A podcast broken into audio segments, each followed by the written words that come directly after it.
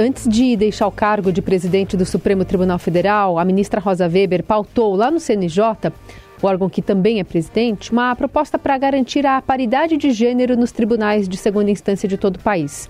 O Conselho começou a votar texto ontem, mas a decisão foi adiada por um pedido de vista, né, por mais tempo para análise, do conselheiro Richard Pai Kim, que afirmou que devolveria o tema pauta já na próxima semana. Antes dele, a proposta recebeu três votos a favor, de Salise Sanchotene, Mário Goulart Maia e Vieira de Melo Filho. A proposta votada no CNJ defende o estabelecimento de uma alternância entre mulheres e homens de acordo com a abertura de vagas para magistrados de carreira da segunda instância, acompanhando também o critério de antiguidade e merecimento. Isso significa que, caso a iniciativa seja aprovada, a primeira vaga aberta em janeiro de 2024 deverá ser ocupada por um magistrado de gênero diferente do último promovido ao cargo. Então, prevê-se também que a regra seja transitória e permaneça até que o judiciário alcance a paridade de gênero como uma proporção entre 40% e 60%. Em abril deste ano, outra resolução aprovada pelo CNJ já dava um passo nesse caminho, exigindo a paridade de gênero nas bancas e comissões examinadoras em concursos para a magistratura.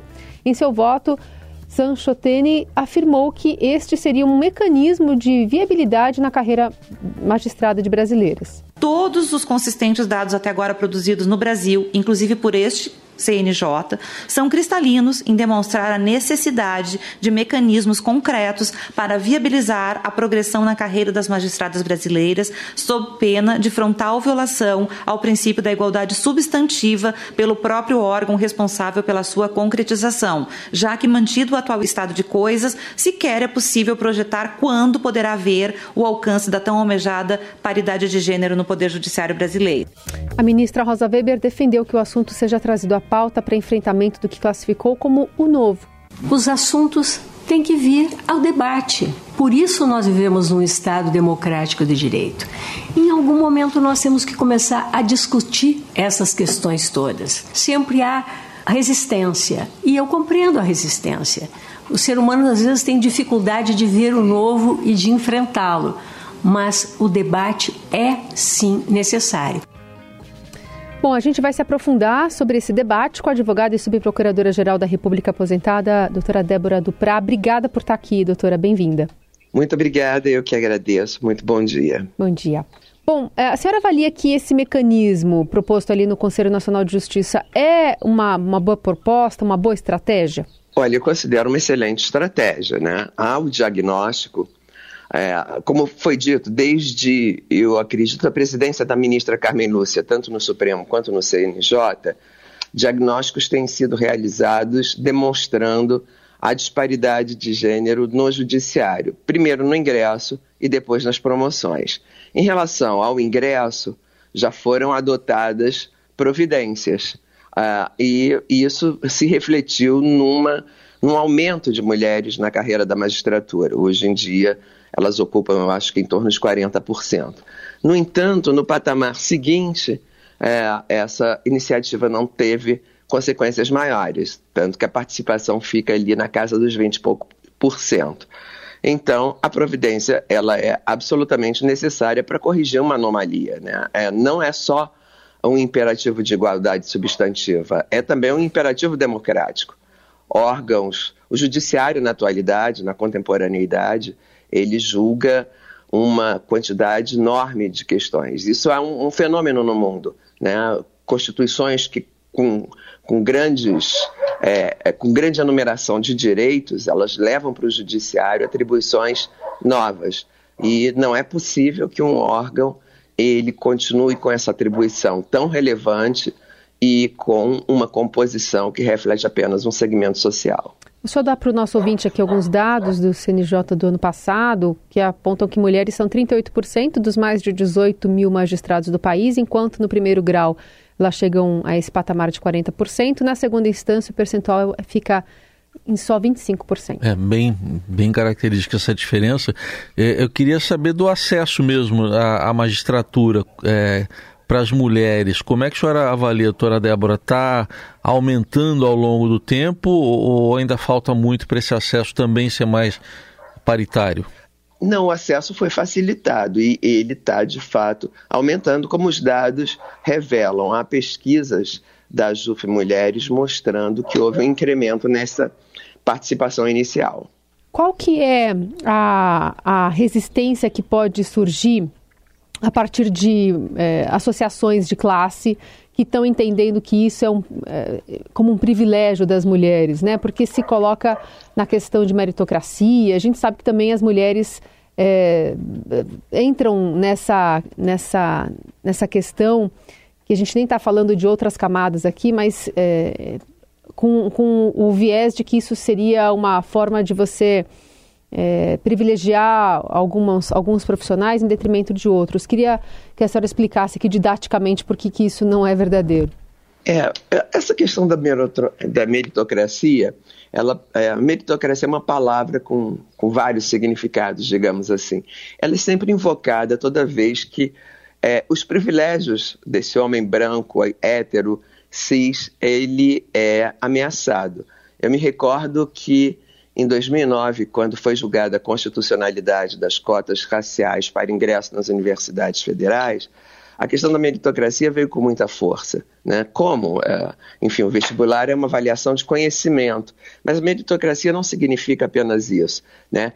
O mérito ele pode ser aferido de várias maneiras. Há mérito, por exemplo, em você ter instituições plurais com maior capacidade de julgamento, com maior capacidade de compreensão dos fatos que são trazidos ao é, é, a judiciário. Então, o mérito, é, várias universidades americanas, norte-americanas, por exemplo, aferir o mérito é aferir a capacidade de trazer pluralismo para as instituições. Né? Então, essa palavra meritocracia ela precisa ser compreendida um pouco melhor. Né? E não há privilégio em você estabelecer mecanismos que garantam a igualdade substantiva. Né? A Constituição de 1988 ela não se conforma com uma igualdade formal. É preciso que os espaços eles garantam a representatividade, espaços públicos garantam a representatividade da sociedade brasileira. Então, eu acredito que é, é, cotas, paridade para mulheres seja um primeiro passo, porque é preciso avançar nas outras camadas. Aproveitar e pedir para a senhora uma avaliação é, na sua carreira mesmo, na carreira que a senhora seguiu aí na, na Procuradoria, entre o, quando a senhora entrou e quando a senhora saiu. Havia diferença nessa paridade? Não havia muita, pelo contrário, até é, ela foi diminuindo ao longo do tempo é, na, no Ministério Público Federal por questões é, um pouco diferentes. O início da carreira se dá em locais chamados de difícil provimento. Então é muito comum mulheres serem lotadas em Tabatinga, antigamente em Tefé, Redenção, né, locais é, muito complicados para quem tem filhos, por exemplo. Né, como você leva crianças para locais que não têm sequer é, é, condições mínimas de atendimento à saúde e à educação. Então isso passou a ser um elemento é, impeditivo da carreira e que está sendo estudado na atualidade. Queria... Mas sempre, é, hum. no Ministério Público, a, a, relação ela ainda é mais.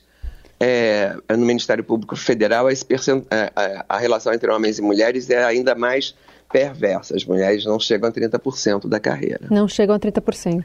É. A gente está numa discussão, né, na iminência de uma escolha de um novo ministro do Supremo com a aposentadoria da ministra e presidente Rosa Weber. E tem até hoje no Estadão aqui um recorte né, de que se o presidente indicar mais um ministro homem ao Supremo, a corte vai passar os próximos 14 anos sem uma mulher na presidência. É, como é que a senhora analisa né, esse vácuo que pode se abrir, especialmente pelos nomes que estão sendo cotados para ocupar a, a segunda vaga né, de uma ministra mulher? É, apesar da, a, da ampla discricionariedade do presidente da República para essa indicação, há um princípio né, do direito é, universal dos direitos humanos que é a proibição de retrocesso. Eu vejo com muita preocupação, primeiro, a saída de um é, ministro negro e a não ocupação desse lugar por uma outra pessoa negra. Do mesmo modo, a saída da ministra Rosa e a não ocupação desse lugar por uma mulher. Então, eu, eu é, é, é motivo de preocupação. É, e, e, a senhora, como é que vê, é, por exemplo, essas campanhas? Tem uma campanha até em andamento que propõe hum. que seja uma mulher, uma ministra negra, né, uma jurista negra. negra. Como é que a senhora participa, a senhora dá apoio a essa campanha? Eu não participo muito de campanhas, é uma característica pessoal minha, mas eu conheço mulheres negras extremamente valorosas para esse cargo, então nomes não faltam. Para concluir, é, eu queria que a senhora, não sei se a senhora tem esses dados, mas a partir desse panorama aqui da presença das mulheres no judiciário, há algum recorte também sobre é, pessoas negras no judiciário? Eu não conheço, mas pode ser que haja sim essa pesquisa, porque o CNJ tem produzido pesquisas de muita qualidade a respeito dos mais variados temas é, que, enfim, é, que tem uma implicação direta é, no, no, funcionamento da justiça brasileira. Mas eu, eu, eu acredito que nas pesquisas, de uma maneira geral, o recorte racial vem assim. Uhum. Eu não tenho só a informação.